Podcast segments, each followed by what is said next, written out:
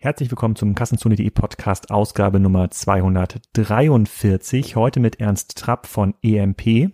EMP ist Europas größter Versandhändler von Merchandising-Artikeln in Sachen Metall und Rock und die haben auch eine ganze Menge Artikel von sehr bekannten Serien bei Netflix. Die gehören mittlerweile zur Warner Music Group, machen über 200 Millionen Euro Umsatz und haben einen sehr, sehr stabilen Kundenstamm äh, in ihren eigenen Online-Shop. Ähm, die machen also eine ganze Menge richtig. Die gibt's auch nicht erst seit gestern, sondern seit 1986 in Lingen. Nicht gerade das Zentrum des E-Commerce in Deutschland, aber doch sehr erfolgreich und im Rahmen der K5-Konferenz hat mir Ernst eine Menge über sein Business erzählt und äh, wir haben auch darüber gesprochen, warum sie keine Angst haben müssen vor Amazon. Ähm, das ist also auf jeden Fall eine Folge, die euch Händlern oder E-Commerce-Interessierten sehr gefallen müsste. Diese Folge wird unterstützt von AdVerity. Die waren ja auch schon mal vor vier Folgen hier im Podcast. Da hatte sie leider noch falsch ausgesprochen. Ähm, das tut mir sehr leid. Ich hatte das danach nochmal korrigiert, aber diesmal ganz richtig. AdVerity, das ist eine Marketing-Analyse-Plattform, die Werbetreibenden, vor allem E-Commerce hilft, ihre Daten zuverlässig zu sammeln. Das Problem der Industrie ist ja, dass die Unternehmen ganz, ganz viele Tools zum Verkauf und zur Vermarktung nutzen und die extrem viele Daten ähm, generieren, die sich schwer zusammenführen lassen. Das Problem lässt sich mit Adverity lösen. Ähm, die sagen, dass sie sehr wenig Zeit dafür brauchen, diese Datenquellen anzubinden, weil sie das schon nativ vorbereitet haben und auf Basis dieser Daten können sie dann KI-gestützt Handlungsempfehlungen geben, die möglicherweise ohne AdVerity unentdeckt geblieben werden. Das ist also eure neue Single Source of Truth, in der alle Daten aufbereitet werden und man die Daten auch entsprechend auswerten kann. Die haben dazu auch eine ganz spannende das White Paper geschrieben. Das verlinke ich euch nochmal äh, im, äh, im Podcast. Und ähm, ich bin auch gespannt auf euer äh, Feedback, weil äh, in diesem White Paper steht auch ähm, äh, drin, wo der Großteil der Händler, Online-Händler überhaupt die Daten herbekommt. Also schaut euch das mal ganz genau an. Ihr bekommt alle Infos unter adverity.com. Da könnt ihr auch die Studie runterladen. Ich verlinke das in den Show Notes und jetzt erstmal viel Spaß mit Ernst Trapp. Ernst, willkommen zum Kassenzone-Podcast. Äh, nach langer Zeit haben wir es endlich mal geschafft, uns zu treffen hier bei der K5 in äh, Berlin zum Thema ähm, Handel mit äh, Rock'n'Roll Merchandise-Produkten, so beschreibe ich immer EMP.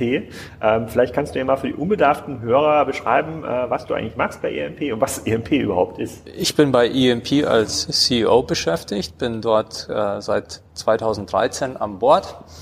Ja, was ist EMP? EMP ist ein E-Commerce-Unternehmen mit einem breiten Sortiment, das sich in erster Linie an Fans richtet, Fans von Musik, schwerpunktmäßig aus dem Genre Rock und Heavy Metal, äh, zunehmend aber eben auch an Fans äh, aus den Bereichen Entertainment und Pop Culture wir sprechen hier eben von den Fans von Serien und großen Blockbustern.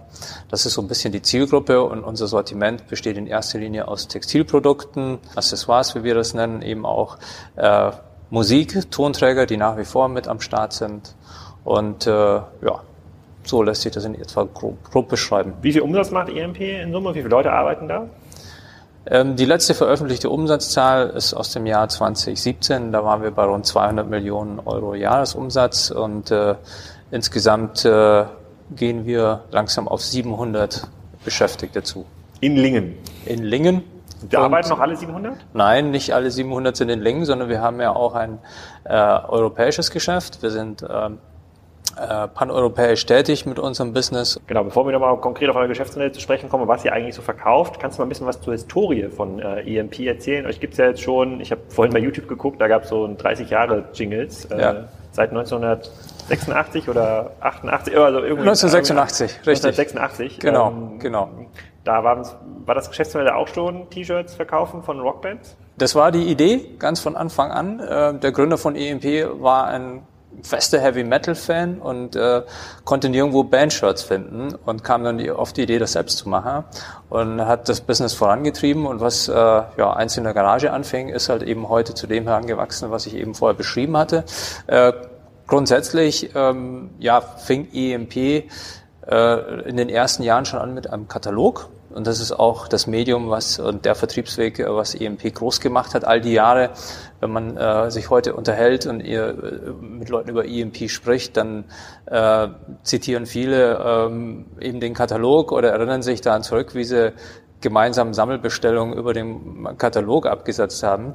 Ähm, das ist so wie EMP groß geworden ist und mittlerweile ist aber die Transformation zu einem E-Commerce-Unternehmen gelungen und darüber sind wir sehr glücklich und auch zufrieden. Nach wie vor spielt der Katalog aber eine, eine wichtige Rolle für uns. Also seit 1996. Habt ihr auch mal so einen Titel gewonnen wie Versender des Jahres äh, als klassischer Katalogversender? Ich sehe schon, du hast dich wahnsinnig schlecht vorbereitet auf den Termin. Nein, ist absolut richtig, haben wir gewonnen. Das hieß seinerzeit, äh, oder das hieß dann aber schon äh, Multi-Channel Award äh, der Versandhandelsbranche, was früher Versender des Jahres war. Ja, das haben wir gewonnen. Ich meine, das war 2016 oder 2015. 2016 sogar noch gab diesen Award? Ja, 2015 oder 2016. Weiß ich da, muss, so werde ich, da werde ich noch ein bisschen, da werde ich noch ein bisschen Was? nachgucken. Ich kann mich auf jeden Fall, ja, ich weiß gar nicht, wann wir uns mal kennengelernt haben. Es ist schon einige Jahre her. Da haben wir auch permanent diese Amazon-Frage äh, diskutiert. Ja. Also wie stabil kann eigentlich in Amazon, Salando-Zeiten so ein ja. EMP-Geschäftsmodell äh, noch sein, bevor wir mal über die Kunden da reden. Ja. Ähm, vielleicht mal ganz kurz zu eurem Sortiment. Äh, ich habe irgendwas über 30.000 äh, Produkte auf eurer Seite gelesen. In kann der das, Spitze ja? stimmt das so in etwa, genau. Kann, kann das sein? Und wenn ich heute jetzt auf die Webseite gehe, die, die meisten hören es ja hier im, äh, mhm. im, im, im, Podcast, da kann ich, den jetzt, kann ich das mal vorlesen. Das ist jetzt der Startseite ein großer Banner, sieht aus wie ein klassischer Online-Shop. Nur heute, nur heute, nur heute drei Shirts für 45 Euro von mhm. Jack is Back. Mhm. Spider-Man und mh, hm, weiß nicht genau, das andere kann ich nicht identifizieren. Scheint eine Band zu sein. Und dann gibt es noch so, ähm, ja, so ein Rockkleid für 17 Euro, so eine Art Converse-Schuh für 22 äh, ähm, Euro, ähm, eine rockige Jacke für 42 Euro, damit man so ein Gefühl bekommt, was ja eigentlich die I Hate You Bomberjacke mhm. mit mhm. einem Einhorn drauf. Mhm. Okay. Scheint irgendein Gag zu sein, den ich nicht verstehe, aber das, äh, aber das ist so ein bisschen das, was ihr, was ihr verkauft. Ähm, Music Inspired Apparel nennen wir das. Also das ist quasi äh, Mode mit einem gewissen Bezug zur Musik. Entweder das ist ein Bandshirt oder es ist eben auch was Rockiges. Ne? Also die Eigenmarken, die wir, die wir entwickelt haben und an den Start gebracht haben, die haben eben auch dieses äh, Rockige oder dieses Musik, äh, Musikelement äh, äh, tragen, tragen das in sich. Ne? Wie, wie viele von diesen 30.000 Produkten oder in der Spitze, wie viele habt, habt ihr irgendwie exklusiv oder stellt ihr selber her und was ist davon der Rest des Handelsware? Ähm, also die genauen, äh, genauen Quoten äh, kann, will ich jetzt hier so nicht, nicht äh, öffentlich machen. Äh, Fakt ist aber, dass wir natürlich, wie, wie viele Händler eben bemüht sind, eine hohe, äh, einen hohen Anteil an exklusiven Produkt anzubieten, äh, um sich da eben dem Wettbewerb zu entziehen. Ähm, unsere eigene Marke ist sehr erfolgreich am Start. Die ist per heißt se. auch EMP? Ähm, das ist, äh, wir fahren so ein bisschen eine Dachmarkenstrategie, so ein äh, äh, Endorsement-Brand und haben darunter aber fünf eigene Brands entwickelt, die sich so ein bisschen an die verschiedenen Zielgruppen, an die Zielgruppentypologie wendet, äh, an die an die verschiedenen Cluster, die wir bei uns eben feststellen können.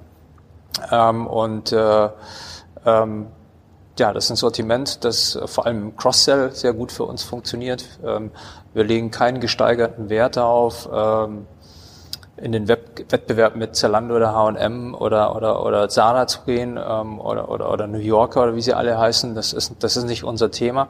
Wir wollen die Nummer eins sein äh, im, und, und die Prime Destination für äh, eben dieses Music äh, Inspired Apparel und vor allem aber eben auch für äh, die Lizenzprodukte und das Merchandising. Das heißt, ähm, sobald Game of Thrones oder neue Harry Potter oder ein Star Wars oder äh, die vielen Serien, wenn, sobald die rauskommen, wollen wir präsent sein, wollen wir mit unserem Produkt da sein, wollen da eine gewisse Uniqueness haben, also wollen uns da differenzieren, wollen eigenentwickelte Produkte auch am Start haben, um das da. Kauft, ihr kauft dann von, äh, von, von Game of Thrones äh, eine Fashion-Lizenz für Dach zum Beispiel oder für Europa und sagt, dafür macht ihr jetzt irgendwie Schuhe oder Jacken oder Hosen, die stellt ihr dann her. Also jetzt im, im konkreten Fall für Game of Thrones ist ein schlechtes Beispiel, weil da ist es eben nicht so, aber wir haben zum Beispiel äh, sogenannte DTR-Lizenzen, das ist Direct-to-Retail-Lizenzen, wo wir selbst eben Produkt entwickeln können, uns das zwar freigeben lassen müssen, aber wo wir dennoch eben die Produkte selber kreieren und produzieren lassen. Die haben wir jetzt zum Beispiel äh, für die Lizenzen äh, von Warner Brothers, äh, dem großen Filmstudio,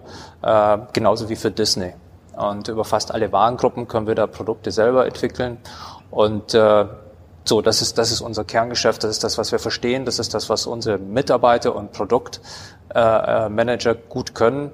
Und das ist auch das, was wir nach vorne heraus sein wollen. Wir wollen die Anlaufstelle sein für das beste Merchandising in Europa und später mit Sicherheit auch in der Welt. Wie sieht denn so ein klassischer EMP-Kunde aus? Kannst du den beschreiben? Gut, also was alle äh, EMP-Kunden gemein haben, ist tatsächlich äh, die Liebe zu den Heroes, äh, zu den die Liebe für, für, für eine Band, die äh, die Passion, die Leidenschaft für für einen Charakter, für einen Titel, für ein Property, wie wir es nennen. Und das geht äh, zieht sich durch alle, wenn du so willst, demografischen Cluster. Das, da gibt es auch keine Schwerpunkte, was was die Geschlechter anbelangt und auch über alle Altersgruppen hinweg. Also hochgradig äh, diversifiziert. Ähm, und ähm, ist halt eben auch ein Phänomen und, dadurch erweitert sich ja unsere Target Group auch bis zuletzt, dass wir ähm, es gegenwärtig mit immer stärkeren, qualitativ besseren und äh, vielfältigeren Content zu tun haben. Das heißt, Netflix und Amazon Prime und äh, die großen Studios sorgen auch dafür, dass dieser Content ständig nachkommt. Äh, wir alle wissen, wie viel wie, wie stark die Superheroes sind, gerade Themen wie Avengers, was wir zuletzt gesehen haben. Ähm, das ist so ein bisschen äh, Wasser auf unsere Mühlen. Und äh, im Musikbereich. Ihr habt ja auch eine, Rubrik, Rubrik Bands, ja, Top-Bands so Ram, Rammstein, Rammstein, Metallica, genau. ACDC, genau. Äh, Iron Maiden äh, und dann Filme, Serie ist auch eine Rubrik, ja, Harry Potter, Star Wars, Herr, Herr der Ringe, ja. die ganzen Marvel, äh, äh The Punisher, aber da gibt es quasi Leute, die suchen nach, ich gehe mal aufs Punisher, die Kategorie hier auf eurer, ja. auf eurer Seite, habe ich auch sehr gerne geguckt. Ich glaube, da ja. gibt es ja schon zwei äh, Staffeln mit dem Frank Castle. Mhm. Äh, äh, sehr cooles Ding. Die kaufen sich dann äh, diesen Kapuzenpulli mit dem äh, Punisher-Schädel drauf äh, bei euch. Und ähm, wenn man jetzt so ein Produkt mal sieht, habt ihr das relativ exklusiv oder finde ich das jetzt auch bei Amazon oder bei, beim Zalando? Also das konkrete Beispiel, da kann ich dir jetzt gar nicht sagen, wie das ist mit dem, da gehe ich von aus, dass, äh, dies, dass dieses Produkt auch woanders zu finden ist. Mhm. Ähm, äh, äh, Fakt ist aber eben, wie gesagt, es sind starke Lizenzen, die wir selbst halten und eben auch bei vielen großen Themen unsere eigenen Produkte an den Start bringen. Jetzt hier im konkreten Fall weiß ich es nicht.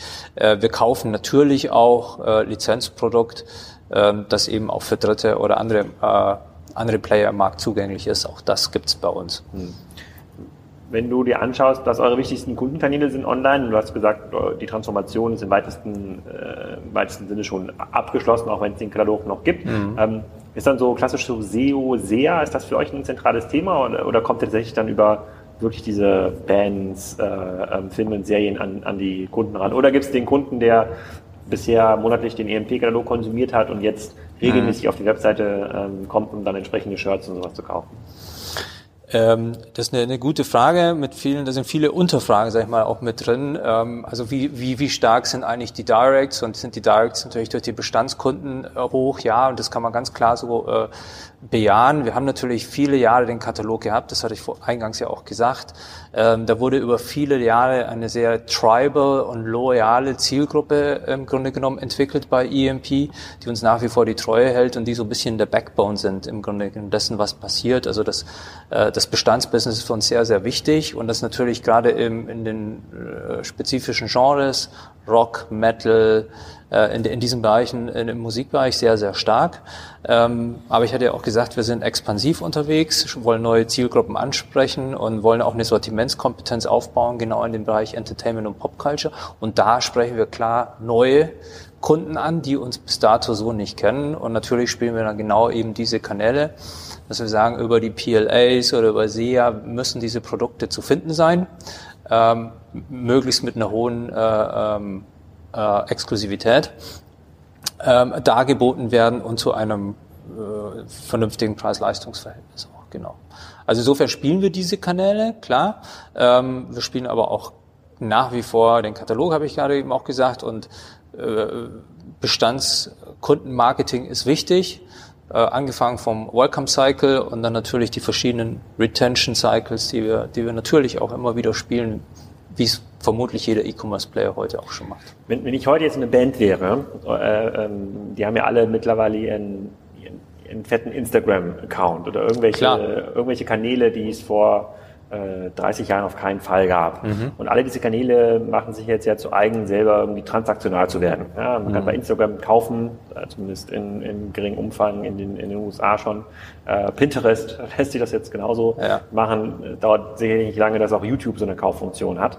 Ähm, Könnt ihr davon irgendwie profitieren oder, oder beobachtet ihr mit Sorge, weil das Versprechen dieser Plattform ist gegenüber den äh, Influencern, ob es eine Band ist oder ein neuer Influencer, dass sie dann noch näher am Kunden irgendwie dran sind und sofort an der Transaktion äh, beteiligt sind. Merkt ihr, dass da, äh, merkt ihr, dass da neue Art von Wettbewerb aufkommt, genau für solche Produkte, wo so eine Marke ähm, dahinter steht, also eine Influencer-Marke wie eine, wie eine Band, oder seht ihr das noch gar nicht? Sehen wir bisher ehrlich gesagt nicht so stark. Also ich denke eher, dass wir da Profiteur sind, weil, ähm, weil die, ich sag mal, die, ähm, also die Bands oder, oder, oder äh, der, ähm, der Produzent des Contents im Grunde genommen, im Grunde genommen sein Produkt bewirbt. Und äh, zwar die Möglichkeit über Social Media äh, im Grunde genommen einen B2C-Approach zu fahren, im gewissen Umfang, aber da noch lange nicht die Reichweite hat, wie es eben eine Plattform wie EMP hat, die über so viele Jahre ja diese Kunden entwickelt hat. Also insofern wird da viel Content gepusht und wir sind auch Profiteur, wenn dort Reichweite erzeugt wird, weil dieser, weil dann im Grunde genommen die Transaktion zum großen Teil schon auch nach wie vor bei uns stattfindet. Und äh, insofern können wir da nicht feststellen, dass wir in irgendeiner Weise kannibalisiert werden durch den B2C-Approach ähm, von Bands oder, oder von, weiß nicht, der Hollywood-Studios oder dergleichen mehr. Wie groß schätzt du denn diesen generellen Markt für Merchandise-Produkte ein? Diese zweieinhalb Millionen, die er 2017 das letzte Mal reportet hat, ähm, wie, wie viel davon macht der Dachbereich aus? Wir liegen da so bei roundabout der Hälfte der Umsätze, was Dach ausmacht von, von, diesem, von diesem gesamten Umsatzvolumen. Und ähm, ähm, insgesamt ist da aber noch, noch, noch deutlich Luft nach oben, wie wir das sehen. Ähm, wie gesagt, es kommt immer stärker Content. Der, äh, dieser Content kreiert Fanbases und eine, eine starke Anhängerschaft die sich stark identifiziert mit den Content, mit diesen Heroes, wie ich es eben sagte. Und äh, insofern äh, eröffnet sich da immer ein attraktiver Zielmarkt, der, der stetig wächst und größer wird für uns. Aber, aber hättest du so ein Gefühl, wenn man sagt, so 100 Millionen macht ihr jetzt schon in Deutschland oder vielleicht jetzt wahrscheinlich noch ein bisschen mehr, wenn ihr weiter wächst, aber ist das ein Markt, wo man sagen kann, so Merchandise, also Fanartikel, Fashion-Fanartikel rund um Serien und Bands, ist das ein Milliardenmarkt oder ist das eher so eine halbe Milliarde in, in Deutschland alleine? Ich würde schon sagen, dass das ein Milliardenmarkt ist. Ja, so groß. Okay. Ja. Und bleiben wir mal bei dem Netflix-Beispiel. Die meisten unserer äh, Kassenzone-Hörer werden wahrscheinlich auch Netflix-User sein. Und ähm, bei sowas, nehmen wir das Punisher-Beispiel. Ja. Das ist ja schon ein sehr, sehr nischiges, äh, nischiges Thema. Habt ihr ja. dann ein Team, was sich dann mit neuen Serien auseinandersetzt und sich über und dann ja. das triffst du da einmal im Monat und sagst so, hier, ernst, wir sollten was mit The Punisher machen. Ja, genau. Sowas? Also äh, genau so ist es auch, weil natürlich nicht jede Serie, die jetzt auf den Markt kommt, im Grunde genommen per se dafür geeignet ist, ein riesen Merch-Thema zu werden. Oder ähm, äh, selbst wenn sie, wenn sie dafür geeignet ist, ein starkes Merch-Thema zu werden, wir vielleicht trotzdem nicht möchten, dass sie bei uns stattfindet, weil sie einfach nicht zum, zu Bestandsklientel passen würde. Das heißt, wir gucken schon, äh, ähm, bei dem, äh, bei den Themen, die wir ins Sortiment aufnehmen, dass sie ein guter Match sind auch für die, für die, für die Kundschaft, die wir bei uns mhm. äh, ent entwickelt haben. Das heißt, ähm, es sind in allererster Linie Themen, die so eine gewisse Edginess haben, so ein bisschen mit dem Augenzwinkern daherkommen und es sind natürlich auch die, die dunklen äh, äh, Dinge, die bei uns ein bisschen besser funktionieren. Also wenn ich von der Disney-Lizenz spreche, dann spreche ich da nicht äh, von irgendwie Mickey Mouse und, und Donald Duck für Kinder oder dergleichen, sondern dann, dann sind es Alice in Wonderland, da gibt es dann Kleider und die werden aber auch dann getragen von der jungen Dame mit einem gewissen Twist und mit einem Augenzwinkern. Die hat dann grüne Haare und ein Nasenpiercing und hat eben ein Alice in Wonderland Kleid an.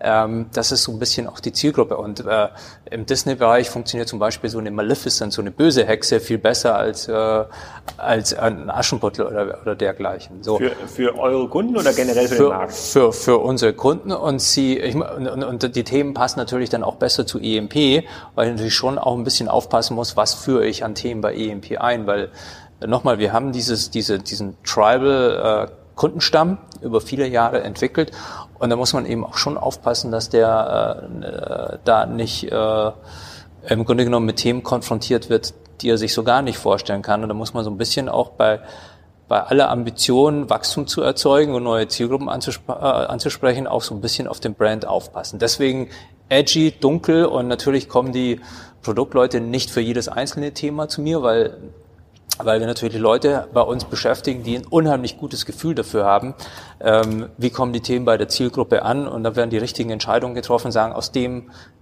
Thema machen wir eine Kollektion und äh, aus dem Thema machen wir, machen wir Accessories, aus dem einen machen wir Klamotten und ein drittes oder viertes lassen wir komplett sein, weil es einfach nicht zu EMP passt und einfach vielleicht zu hell ist. So, also Breaking Bad, The Walking Dead, uh, Sons of Anarchy, Breaking Bad habe ich all diese Dinge, ne, die Breaking passen super gut. gesucht, weil gibt's ja Breaking Bad gibt's ja für diejenigen, die es gesehen haben, gibt's ja diese äh, diese Fastfood-Marke Los ja. Pollos Hermanos, ja. äh, wo dann große Drogendealer ja. äh, ja. drin sitzen. Ja. Da wurden ja auch schon einige Drogendelinquenten festgenommen in diesem T-Shirt, die das getragen die, haben. Die das äh, hoff hoffentlich alle bei EMP gekauft ja, haben. Ich, hoffe, ich sehe ja gerade, da hieß das Los Pollos Hermanos T-Shirt, dieses gelbe und ja. die, die sehr gesehen haben, wenn ich da auf jeden Fall erinnere, das, das hat ja schon 76 Bewertungen alleine bei euch. Äh, das muss ja wahnsinnig äh, durch Das läuft sehr, sehr gut. Ja? Das läuft sehr gut. Das ist ein Thema. Wobei die, ähm, also wir sehen dann immer, die, die haben natürlich die Themen alle, haben alle auch ein Lifecycle, also sofern dann keine Serien oder ein, äh, äh ein Sequel oder ein Folgefilm nachkommt, ne, dann haben die einfach auch einen, äh, einen Peak und einen Zenit mal überschritten und ebben dann langsam ab, aber dann kommen entsprechend wieder neue Themen. Stark sind zum Beispiel auch aus dem äh, ähm, aus von, dem Entertainment. Von Tatort habt ihr wahrscheinlich nichts. Tatort haben wir nichts. Ja. Ähm, aber nur mal nur ein Beispiel zu nennen, ähm, Suicide Squad funktioniert, funktioniert bei uns excellent, äh, Deadpool funktioniert bei uns excellent. Also sind also Was ist Suicide Squad? Ist auch ein Marvel? Suicide Squad ist, äh, im, ist im Grunde genommen ein äh, ein, also geht in die Richtung Superheroes, ähm, sind aber alles Bad Guys, ne? Und das kommt eben eben aus dem Batman-Universum, weil ah. da ist, spielt eine Harlequin mit und ähm, äh, die Freundin eben äh, vom, vom Joker auch und äh, das sind irgendwie die, diese, diese Umfelder, die besonders gut funktionieren bei uns. Genau. Ah, okay. Und wenn, wenn ihr, ähm, äh, ihr seid ja, ihr habt ja vor ein paar Jahren einen äh, PI verkauft, äh, 2015, ja. seid jetzt ja Warner Music äh, ähm, äh, ähm, Tochter. Und wenn so ein, wenn so ein äh, Private Equity darauf schaut, auf so ein Business wie eures, ähm, was kann man denn dann für Wachstumsoptionen in der Regel präsentieren? Geht es dann wirklich, komm, wir müssen mehr Sortiment machen oder denkt man in Märkten, wenn man sagt, naja, ihr habt, ihr habt das jetzt quasi äh, stark im Dachraum, vielleicht noch angrenzende Märkte gut gemacht, dann lasst doch jetzt mal nach Russland gehen, da funktionieren schwarze Klamotten vielleicht auch total äh, gut. Also sind das irgendwie so überhaupt noch so Expansionsrichtungen, ähm, in die ihr denkt oder denkt ihr, nee, eigentlich muss man mehr aus dem bestehenden Markt rausholen, weil das ähm, Dachbrand EMP dort schon bekannt ist? Beides. Also um es auf den Punkt zu bringen, beides. Also es gibt sowohl in den angestammten Märkten, in denen wir schon aktiv sind, gibt es noch erhebliches Wachstumspotenzial und naturgemäß sollte man sich diesen Themen zunächst widmen, bevor man in die Ferne schweift, aber eben auch die Penetration von neuen Märkten und, und, und Geographies macht für uns Sinn. Mhm. Ähm, so, wir haben, wir haben, also wenn wir auf die Märkte gucken, eine unterschiedliche Gewichtung. Ne? Also nach wie vor dies, der Musikschwerpunkt ähm, so und, und das Entertainment-Thema. Und wir können zum Beispiel feststellen, dass im, im UK-Markt zum Beispiel äh, Entertainment wahnsinnig gut angenommen wird. Also alles das, was eben diese Serienumfelder, die ich eben beschrieben hatte, ähm, die dort sehr gut, das Merchandising aus diesen Themen funktioniert dort sehr gut, während wir zum Beispiel in den skandinavischen Märkten, zum Beispiel in Finnland, ist also eben schwer Metal- und Rocklastig. Ähm, da tun wir uns ein bisschen schwerer, das Entertainment-Produkt an den Mann oder an die Frau zu bringen. Ähm, dafür laufen die Musikthemen ausgesprochen gut. Und äh, ich will auch nicht zu sehr nur über Entertainment und Popculture reden, weil das ist durchaus sagen wir mal, ein neuer Zweig und eine, eine, eine neuer Sortimentsbereich für uns und, und so attraktiv wie er ist.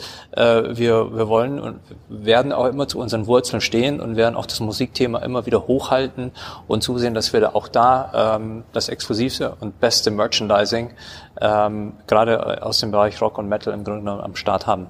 Ist eure Webseite und wahrscheinlich auch die mobile Variante der Webseite, sind das eure Hauptabsatzkanäle oder macht ihr die Erfahrung, dass ihr jetzt auch stark auf Plattform aktiv sein müsst, um dann keine Ahnung, Amazon, Fashion, Zalando, wenn ihr exklusive Deals habt, mhm. um dort weiter zu verkaufen. Dann werdet ihr ja wahrscheinlich in den letzten Jahren auf jeden Fall äh, ähm, ähm, kontaktiert worden sein mit den Themen. Wir sind auf den Amazon Marketplace gegangen, ähm, ähm, machen das aber ja, äh, halbherzig ist jetzt nicht das richtige Wort, aber sind da jetzt nicht so, das ist für uns nicht das Hauptthema. Wir, wir spielen das genau in der Größenordnung, wie ich sagte, dass das noch gesund ist. Ähm, das ist äh, ähm, für uns ein Zusatzbusiness, ohne Frage. Aber es ist jetzt kein essentieller Pfeiler der von so großer Bedeutung wäre, dass er, wenn er einmal wegbrechen würde, er die Zukunft des Unternehmens gefährden würde oder äh, wir dann, weiß ich nicht, auf Overhead sitzen blieben. Ja. Ähm, so, also genau das, was man eigentlich nicht sollte, nämlich sich da in ein Abhängigkeitsverhältnis zu begeben, ja. das, das machen wir eben nicht. Äh, wohlweislich, ähm, äh, dass das ja einigen Unternehmen schon so gegangen ist, dass man sich da in eine gewisse äh, erpressbare Position bringen kann. Mm, ja, also ich würde jetzt, also ja, das stimmt erstmal spieltheoretisch, aber ich würde jetzt mal noch, noch mal vielleicht ein bisschen neutraler betrachten und überlegen, wo sind eigentlich diese Kunden, die ähm, ihr erreichen wollt, ähm, in welchen, also auf welchen Plattformen erreiche ich die, wo ja. suchen die eigentlich diese Produkte, ja. sozusagen müsst ihr nicht selber auch diesen Instagram-Shop in Anführungsstrichen ja. Äh, betreiben, was passiert, wenn jemand auf Salando, Los Pollos, Hermanos äh, sucht ähm, oder Breaking Bad, ihr habt diese Produkte exklusiv, dann findet er es vielleicht bei Salando nicht, dann sucht er vielleicht irgendwas anderes, also so, so in der Denke, die Kunden sind nun mal stärker auf diesen Plattformen, auch das wenn EMP natürlich im Kern ähm, eine sehr starke Gruppe haben, äh, eine sehr starke Zielgruppe haben mag, aber wenn es eure Fähigkeit ist, dieses Sortiment zu kuratieren, zu erkennen, was sind irgendwie Trends, das sind Dinge, die jetzt ein Zalando, Otto und Co. nicht vorhalten kann, äh, so eine Scouting- und Product-Abteilung, wird ja erstmal äh, genau liegt ja erstmal nicht äh, komplett fern, sich dort als Marktplatzpartner zu registrieren und darüber zu verkaufen. Unbedingt. Also das sollte man absolut auf dem Schirm haben. Und, und wie gesagt, wir tun das auch in gewissem Umfang, den wir noch als für gesund erachten. Ähm, ich würde aber eben sagen, da es sich bei uns um ein, ein, ein Lifestyle-Produkt handelt. Ne? Das ist also, wir sagen immer, das ist von Fans für Fans. Und das muss auch in einer entsprechenden Umgebung dargeboten werden. Das muss wahnsinnig authentisch an, den, an die Kundinnen und den Kunden gebracht werden. Und das ist eben genau so ein Produkt, wo die Kunden sagen, da ist mir eben, das will ich nicht in einem beliebigen Umfeld kaufen. Da geht es mir nicht darum, dass ich das irgendwie super schnell bekomme, dass das super, super günstig ist, dass, sondern dass die sagen, also ich muss das von jemand bekommen, der das nochmal sehr, sehr authentisch spielt, der mit entsprechend Content dazu auch liefern kann, der darüber authentisch sprechen kann, von dem, dem ich das glaubwürdig äh, abnehmen kann, dass er da in dem Thema auch zu Hause ist. Und das kann jetzt irgendwie ein, ein, ein Versender, der zwar viel Reichweite hat, aber einen sehr generalistischen Approach hat, nicht zwangsläufig so gut in der Art und Weise. So, das ist nicht auf alle Zeiten Safe Haven und das muss man, da muss man immer auch so ein bisschen auf der Hut sein. Ähm, und gerade darauf achten, dass man eben, wenn man sagt, das ist der Haupt-USP, dass einem der nicht abhanden kommt. Aber ähm, ich denke schon, dass äh, ähm, nochmal mit dem tiefen Verständnis für das Produkt, für den Content und für die Zielgruppe, ähm, dass wir in der Lage sind, dieses Produkt anders darzustellen und anders zu verkaufen, als nochmal ein, ein, ein großer Marketplace das machen würde. Ohne Frage, auf dem Schirm haben muss, muss man den Marketplaces. Wenn ihr jetzt so in so einer klassischen Führungsroutine zusammensitzt und überlegt, so wie geht es irgendwie weiter 2019, 20, äh, 2020, sind dann solche, habt ihr dann eher so technische Themen, wo ihr sagt, naja, wir entwickeln, wir wollen eigentlich die die App stellen für Metallica, für die nächsten Konzerte, damit sie weltweit dann in dem EMP-Kosmos äh, unterwegs sind. Dann sagt ihr euch, nee, ähm, wir brauchen jetzt noch, äh, wir müssen stärker vertikalisieren im Sourcing, wir müssen jetzt selber bestimmte Qualitäten auch liefern können für mhm. den Los Pollos Hermanos Hoodie, äh, ja. weil wir zu unzufrieden sind mit den Partnern. Oder sagt ihr, nee, wir müssen, ähm, müssen eher im Bereich Ad-Management noch eine Menge tun, weil die Quoten für SEA, SEO äh, sich verschlechtern und, und dann bist du beim Erstkauf vielleicht nicht mehr profitabel. Also du bist jetzt schon lange dabei und äh, ich weiß, wir haben das äh, nicht super intensiv diskutiert, aber wir haben schon gesagt, naja, was ist eigentlich die Rolle von so einem EMP.de, ja. ja. äh, sozusagen in der Plattformökonomie. Ja. Ähm, ja. Deswegen war so eine Insicht schon mal ganz spannend zu überlegen, okay, worüber machst du da eigentlich Gedanken, wenn es um Wachstum oder auch um äh, Bestandsgeschäft geht? Ja, also all das von dir äh, äh jetzt zuvor genannte ist, sind, sind Themenfelder, mit denen wir uns auseinandersetzen müssen. Also wir, wir können keines davon ignorieren. Ähm, äh, gerade wenn es, also wenn wir uns mal an das Thema Mobile denken, ne? also in aller Munde die Progressive Web Apps und dergleichen mehr, das sind Dinge, die muss man antizipieren und da muss man sich auch technisch damit auseinandersetzen und im Rahmen seiner Möglichkeiten etwas an den Start bringen was eben dazu beiträgt, dass die User Experience besser wird und äh, dass wir dann äh, ultimativ dann eine bessere Conversion auch bekommen. Ne? Also das sind alles Dinge, die muss man auf dem Schirm haben. Ähm, ich denke auch, dass man sich mit den mit den ähm, aktuellen Themen, äh, die sich gerade im Marketing oder im Online-Marketing, äh, dass man sich damit auch beschäftigen muss, die da angesagt sind. Ähm, Social Media, Conversion aus Social Media raus, wie kann das transaktionaler werden, äh, wobei man da eben auch sehr vorsichtig rangehen muss, meiner Meinung nach, weil Social Media per se als kein typischer Abverkaufskanal ist, sondern er ist eigentlich genau das, wo ich sage, damit reiche ich den Brand an, auf oder damit äh, werte ich den Brand auf und da kann ich eben auch sehr glaubwürdig über die Themen sprechen und das ist das, was wir in erster Linie tun. Also Social Media ist für uns ist ein wichtiges Thema. Mhm. Also Technologie, ja, ähm, wobei ich ebenso der Auffassung bin, ich muss es vielleicht nicht das letzte Mühe aus dem Kunden noch rausbringen und die letzte Recommendation auch noch und das letzte Mühe aus der CRM rausquetschen. Ähm, ich sag mal, wenn ich, ein, wenn ich äh, eine wirklich gute Sortimentskompetenz bieten kann und eine hohe Uniqueness oder Exklusivität im Sortiment bei mir habe, dann ist das für mich eigentlich fast noch einen Tacken wichtiger. Ich denke da eher in der Produktdimension als in der Technologiedimension. Ich glaube, man muss das eine tun, ohne das andere zu lassen. Aber die Frage ist, in welcher Gewichtung findet das statt? Also ich denke, Sortimentskompetenz ist unheimlich wichtig.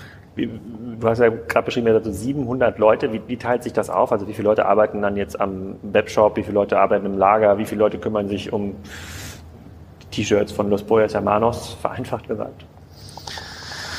Also wir haben mit Sicherheit äh, von, von der eben zitierten Zahl fast die Hälfte, in, die in der Logistik auch arbeiten. Wir haben äh, eine Zentrallogistik und verschicken äh, aus Lingen nach ganz Europa, in alle Ländermärkte aus Lingen heraus. Ähm Wie groß ist da so ein, so ein Lager, mit dem, dem ihr arbeitet? Wir hatten eben hier Heiner Krucke im äh, Podcast von, äh, von, von Momox und die haben irgendwie so 70.000 äh, Quadratmeter Lagerfläche für ihre Millionen Bücher und äh, Fashion-Produkte. Braucht ihr auch so viel? Ich glaube, ganz so viel haben wir nicht. Ähm, also wir liegen da, glaube ich, bei der Hälfte, äh, aber nagel mich nicht fest.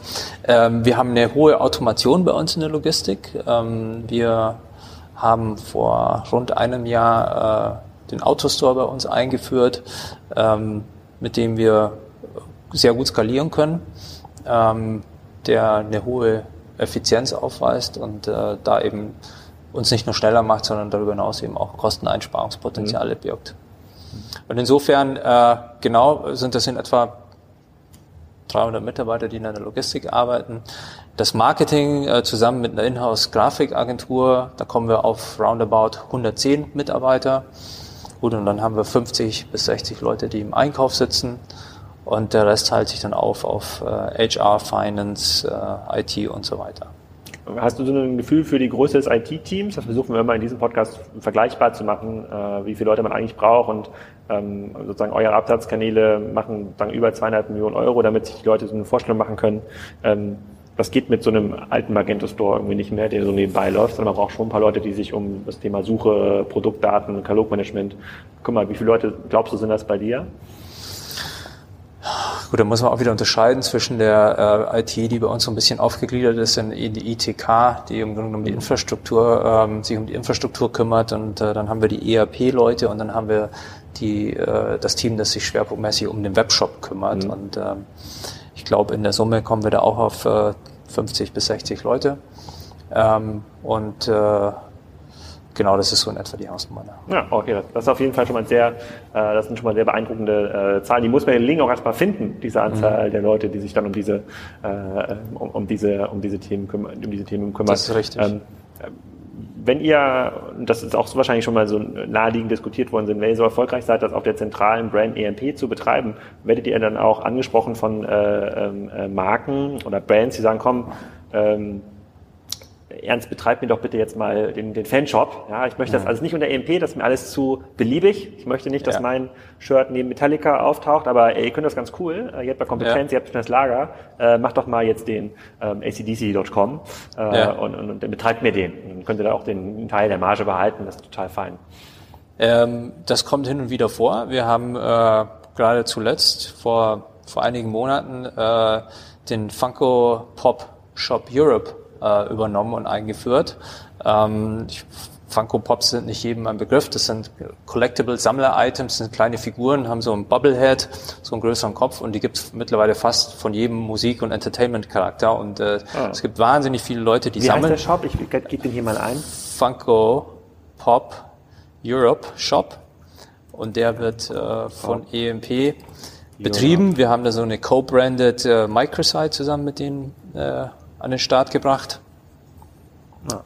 Und ähm, das, äh, also das war ja deine Frage, genau, das machen wir hin und wieder, ähm, haben aber bis dato keine allzu großen Bestrebungen gezeigt, äh, hier in, in, in die Plattformrichtung uns zu entwickeln, wohl gleich äh, ich weiß, dass, dass das empfehlenswert ist und dass man das neben vielen Dingen vielleicht auch mal angehen ich sollte. Nicht, ich weiß gar nicht, ich glaube, vor fünf Jahren hätte wahrscheinlich noch mal gesagt, so in, in Zeiten von Juke, Stress for Less und auch andere haben das anders gemacht, so als äh, sich noch Nebenschauplatz Services gesucht. Also mhm. wie kann ich die Infrastruktur äh, besser auslasten? Ja, kann man, glaube ich, drüber nachdenken. Mittlerweile muss man doch schon sagen, sind die Herausforderungen im klassischen Handelsgeschäft so groß, aber auch die Potenziale halt riesig, ja. Ähm, dass man sich halt darauf konzentrieren muss. Und immer wenn du halt eine Infrastruktur einführst oder einen Service einführst, der dich zwingt, dass du dich nochmal mit 100 anderen Leuten abstimmen musst, was jetzt so Product Roadmap zum Beispiel äh, ja. angeht, ja. und auf einmal Ressourcen äh, zur Disposition stellt, sollen wir A oder B machen und dich nicht mehr auf dein Kerngeschäft konzentrieren kannst, äh, wird es auf einmal ziemlich haarig. Also äh, mittlerweile wüsste ich es gar nicht mehr äh, so genau. Ich glaube, ihr seid noch in einem Markt aktiv, wo ihr mit vielen Marktteilnehmern arbeitet, die wirklich gar keine Ahnung von E-Commerce haben oder online haben. Das ist erstmal gar nicht so schlecht mhm. äh, für, die Thema, für das Thema Preis- und Zahlungsbereitschaft mhm. ähm, für so einen Service. Langfristig kann ich mir aber gut vorstellen, dass das, natürlich, äh, dass das EMP schwächt mhm. äh, im, äh, im Kerngeschäft. das ist halt so ein bisschen die Frage, über welche zeitliche Perspektive äh, ähm, reden wir hier und lohnt es sich jetzt hier wirklich mal so ein 20, 30, 40 Mann-Team aufzubauen, was dann ähm, Ben-Shops äh, vereinfacht oder, oder Marvel-Shops Richtig. betreibt. Also das, das hat sich stark geändert, diese, diese Sicht. In, ist, ist, genau, ist genau die richtige Frage, ist auch eine Sache, mit der ich mich sehr intensiv auseinandersetze. Und das sind ähnliche Gedanken, die ich mir mache. Ähm, ich würde mal sagen, es ist wert, dass, dass, so ein, dass so ein Thema auf die Strategy Roadmap kommt. Und dann, äh, glaube ich, ist genau die Frage, die man sich stellen muss, sagt, ist, ist, ist es vielleicht schon zu spät dafür? Oder wie bewertet man das Wettbewerbsumfeld? Und genau die Dinge, die du sagst, ähm, können die, ist, ist es vielleicht ähm, zu fragmentiert und sind zu viele kleine, um die ich mich da kümmern müsste und das macht, macht das in der Masse dann eigentlich wirklich was aus? Oder gehe ich lieber meinen, meinen eigenen Weg und sage, ähm, im Grunde genommen nehme ich denjenigen, die dann auf die Plattform kommen, sowieso irgendwann mal das Business weg, weil ich ja da sehr ambitioniert auch äh, in Sortimentsausweitung gehe und auch in, in, in Marktpenetration gehe und, und auch im Grunde genommen den, äh, äh, die Battle mit dem Wettbewerb nicht scheue, was Pricing anbelangt und Sortiment und dergleichen mehr.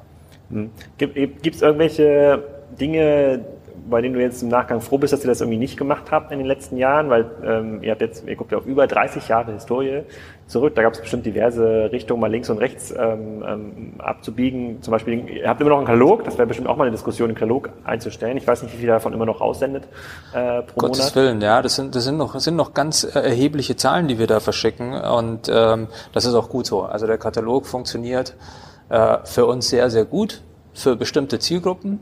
Ähm, ähm, ich bin auch der Auffassung, da bin ich aber auch nicht der Einzige, der so denkt, dass der Katalog äh, im Grunde genommen auch wieder ein Differenzierungsmerkmal darstellt. Das heißt, ich, ich bin halt nicht nur pure online, sondern ich spiele mhm. irgendwie Multichannel im Sinne von, ich habe den Katalog noch am Start und es gibt wirklich äh, Zielgruppen, die äh, mit dem Katalog sehr gut zurechtkommen und, und sagen, also der Katalog unterstützt für mich das Browsing im Sortiment und gerade wenn du ein, ein, ein großes Sortiment eben auch hast, unterstützt das äh, Browsing äh, und die Inspiration nochmal sogar besser als, als man das online je könnte. Mhm. So, und insofern ähm, sind es Neukunden, die teilweise noch einen Katalog von uns bekommen und äh, es sind vor allem auch viele Bestandskunden, die sagen, die, die, die dann auch so entwickelt und äh, auch gewöhnt wurden an den Katalog. Das ist ein Gewöhnungseffekt. Und wenn, man, wenn der Katalog plötzlich ausbliebe, dann blieben auch die Käufe von einer bestimmten Kundschaft auf einmal aus. In diesem, in diesem Band-Segment gibt es dort Kunden, die euch da wegaltern, die man, wo man sagen muss, okay, mit 20 hat man gerne noch mit Metallica-Hoodie getragen, mit 40 ist das wahrscheinlich nicht mehr so ähm, sozial akzeptiert? Du wirst dich wundern, also das ist, das ist eigentlich, äh, du kannst Arzt sein oder Rechtsanwalt oder, oder was auch immer und am Wochenende, wenn du dich auf deine Harley setzt oder wenn du mit Kumpels ein Bier trinken gehst oder zum Fußball gehst, dann hast du immer noch das Bandshirt an. Also die, äh, äh, äh, die Leute, die, die diese Art von Musik äh, hören, gehört haben, bleiben ihr treu und identifizieren sich nach wie vor sehr stark eben auch mit den Heroen und, äh, und den Ikonen eben aus diesem Genre. Und dementsprechend werden diese Bandshirts auch getragen. Wie, wenn ihr jetzt in einen anderen Markt geht, ähm, Frankreich, UK, Benelux, ähm, Wie schafft ihr es dort, einen initialen, eine initiale äh, Markenbekanntheit zu erzielen? Oder macht ihr das auch über klassisch, ihr wartet über SEO ab, bis ihr dort rankt äh, mit dem Shop und dann kommen die Kunden von alleine? Ähm, Nee, also wir, äh, wir suchen natürlich eben auch die Nähe zur Zielgruppe. Das ist für uns ein ganz wichtiges Element. Das heißt, wir sind nicht nur eine, eine Online-Brand oder auch nicht nur eine Katalog-Brand, sondern für uns ist die Interaktion äh, mit der Zielgruppe super wichtig und die kriegen wir in allererster Linie dadurch, dass wir auf wichtige Events und Veranstaltungen gehen. Also es gibt kaum ein, ein großes Festival äh, in Europa, wo wir nicht präsent wären mit unseren Teams. Äh, um mal ein Beispiel zu nennen, Wacken kennt jeder. Wacken äh, tun wir deutlich mehr als nur eben Adressen sammeln oder, oder Marketing betreiben, sondern wir haben ein, ein, ein Customer Loyalty Programm, ein Kundenbindungsprogramm, das nennt sich Backstage Club und für die Mitglieder dieses, äh, die, für die äh, Kunden, die, die Mitglied sind hier im Backstage Club, gibt's die äh, Backstage Club Area auf Wacken. Das heißt, ähm, da gibt's eine, gibt's einen Bereich, der ist extra für uns eingerichtet, wo eben alle Backstage Club Leute mit ihrem Ausweis sich identifizieren am Eingang und da rein können, dort ähm, eine tolle Infrastruktur, eine Lounge Area vorfinden. Dort kommen Bands hin, ähm, äh, um äh, ähm, im Grunde genommen Signing Sessions zu machen. Also das EMP zum, zum Anfassen und EMP zum Erleben uns für uns wichtig. aber, aber mit diesem Club bekomme ich nicht sicher die Wackenkarte. Die muss mir schon noch im die offenen Markt äh, Die musst du dir äh, tatsächlich äh, darüber hinaus noch kaufen, aber auf der Back, in der Backstrap Area gibt's äh, äh, gibt saubere Toiletten, gibt ein Freibier, so war das zumindest in den, in den Jahren davor. Äh, und wie gesagt, es gibt die Nähe zu den Künstlern. Ne? Das ist, ist für das, die Backstage Club Area soll Money soll Money Can Buy Experience bieten oh, für die Leute. Ein bisschen auch in dieser Szene aktiv. Also bist du auch ein Hardcore Hardcore-Wackengänger oder so ein Fan oder guckst du das eher von außen fasziniert an? Ähm, also ich, ich gehe dahin, ähm, ich, äh, ich bin da mit dabei, ähm, vom Berufswegen, aber eben auch, weil ich teilweise auch die Leidenschaft teile, ja. Okay, und wenn wir uns in fünf Jahren hier nochmal wiedersehen, ist dann ähm, und, und dann nochmal so ein Update machen, sozusagen, wie geht's denn ENP, was haben wir jetzt, 2019, 2024, mhm. 2025? Meinst du, das ist immer noch im Wesentlichen ein klassischer Händler, eine E-Commerce-Infrastruktur, oder siehst du jetzt in, am Horizont schon viele Veränderungen so aufziehen, wo du sagst, da könnte sich auch Richtung Service, äh, entwickelt dann die Produkte für die Bands, verkauft dann auf Instagram, whatever, ja. entwickeln? Ähm Nee, also ich sehe uns schon weiter, weiterhin in erster Linie als Händler aktiv. Ähm, ähm, das schließt nicht aus, dass, dass das ein oder andere Serviceprodukt mit dazukommt. Ähm, dass wir ein, das weiß ich aber, das ist, äh, dass wir mittlerweile, dass wir dann vielleicht ein Spin-off haben, neue Genres ja, im Grunde genommen ansprechen, dass wir geografisch dann weiter und breiter aufgestellt sind. Ähm, all diese Dinge äh, sind, sind für uns äh, potenziell Optionen, um strategisch weiterzudenken. Sehr cool. Also doch einer der Preisträger des Omnichannel-Versenderpreises. Äh, ich ich habe das vorhin gefragt, ich hatte gestern bei einer, bei einer Ansprache im Rahmen des K5 Dinners so ein bisschen rumgealbert über den Versender des Jahres 2011 und inspirierend gefragt, okay, wird uns das genauso gehen hier 2020? Ich weiß nicht, ob du noch weißt, wer Versender des Jahres geworden ist beim Versandhandelskongress 2011. Ich fürchte, da muss ich passen. Luis. Motorradmarke. Ach, Motorrad, ja, ja, ja, Motorrad ist Luis. Ja, ist ja, ist ja ein super Laden. Also, ähm, ja, also ich äh, glaub, haben sich auch gut entwickelt, ne? Wurden ja auch zwischenzeitlich, glaube ich, auch mal verkauft. Oder? Ich glaube, äh, das hatte jemand in, aus dem bei der Rede ins Publikum geworfen, dass, dann, dass das eine äh, Warren Buffett-Beteiligung geworden ja, ist. ist äh, wenn man sich die aktuellen Zahlen äh, im Bundesanzeiger anguckt, bin ich mir nicht sicher, ob sie noch Versender des Jahres 2020 werden könnten und den Preis wieder wiederholen. Aber ähm, ist ja schön zu hören, dass es auch für ein paar Unternehmen irgendwie klappt. Und ja. äh, ähm, bei euch ist ja schon so irgendwie, ähm, ihr, ihr erneuert ja nicht radikal, ihr bleibt sozusagen immer im Kern, äh, äh, im Kern bei, bei eurem Geschäft und ähm, müsst sicherlich jetzt, ob das jetzt neue Interfaces sind, ob das jetzt eine mobile App ist oder Webshop und Co., äh, da eine Menge Gas geben. Aber du sagst halt, im Wesentlichen müsst ihr eure Kerntätigkeit arbeiten am Produkt, am Sortiment. Die müsst ihr irgendwie ähm, gut machen, die Nähe zu den Fans äh, nicht verlieren und dann geht's euch eigentlich gut. Ähm, und da machst du dir keine Sorgen. Das ist ja gut zu hören besser hätte ich es nicht auf den Punkt bringen können und zusammenfassen können. Also ja, genau so ist das es. Das werden wir in fünf Jahren nochmal genau hinterfragen, ob das so ist oder ob die kassenzonesken ja. Amazon-Thesen äh, bis dahin noch äh, zugeschlagen haben. Aber vielleicht machen wir das Update auch schon äh, früher. Also, vielen Dank. So, wir müssen hier gleich nochmal auf die große Bühne bei der, äh, bei der K5 und äh, ähm, äh, viel Erfolg beim nächsten Wacken-Festival. Ich hoffe, dir ist die Karte sicher durch die Backstage-Area. Ich glaube, ja, sollte möglich sein. Vielen Dank, hat Spaß gemacht. Vielen Dank. Danke dir. Das nächste Metallica-T-Shirt oder ein T-Shirt vom Punisher bei Netflix, das bestellt ihr auf jeden Fall bei EMP. Ich hoffe, euch hat die Ausgabe gefallen. In der nächsten Ausgabe spreche ich mit Ralf Dümmel, einem der berühmtesten Löwen aus Die Höhle der Löwen von Vox über sein eigenes Geschäftsmodell. Der, der handelt nämlich eine ganze Menge spannender Produkte bei Netto, Aldi und Co. Äh, wie das genau funktioniert und wie stabil das Geschäftsmodell ist, erfahrt ihr im nächsten Podcast. An dieser Stelle vielleicht nochmal ein kleiner Shoutout auch in den OMR-Podcast. Da habe ich mir vor ein paar Tagen die allerneueste Folge mit Toni Gahn angehört, ein Supermodel. Hat jetzt nicht so viel mit E-Commerce zu tun, aber da kann man mal ein wenig über den Tellerrand äh, schauen und sich inspirieren lassen, wie Supermodels heute leben. Und äh, sie hat tatsächlich gesagt, auf die Frage, Frage hin, wer ihre Idole sind, dass das unter anderem Michelle Obama ist. Und auf die Folgefrage, ob sie denn Michelle Obama schon mal getroffen hat, hat sie dann gesagt, nee, hat sie nicht. Sie kennt aber ihren Mann. Dieser Spruch hat mich auf jeden Fall die ganze letzte Woche beschäftigt ähm, und sehr unterhalten hat mich auch ein Podcast, den die OMR-Leute neu aufgelegt haben. Und zwar ist das Fiete Gastro.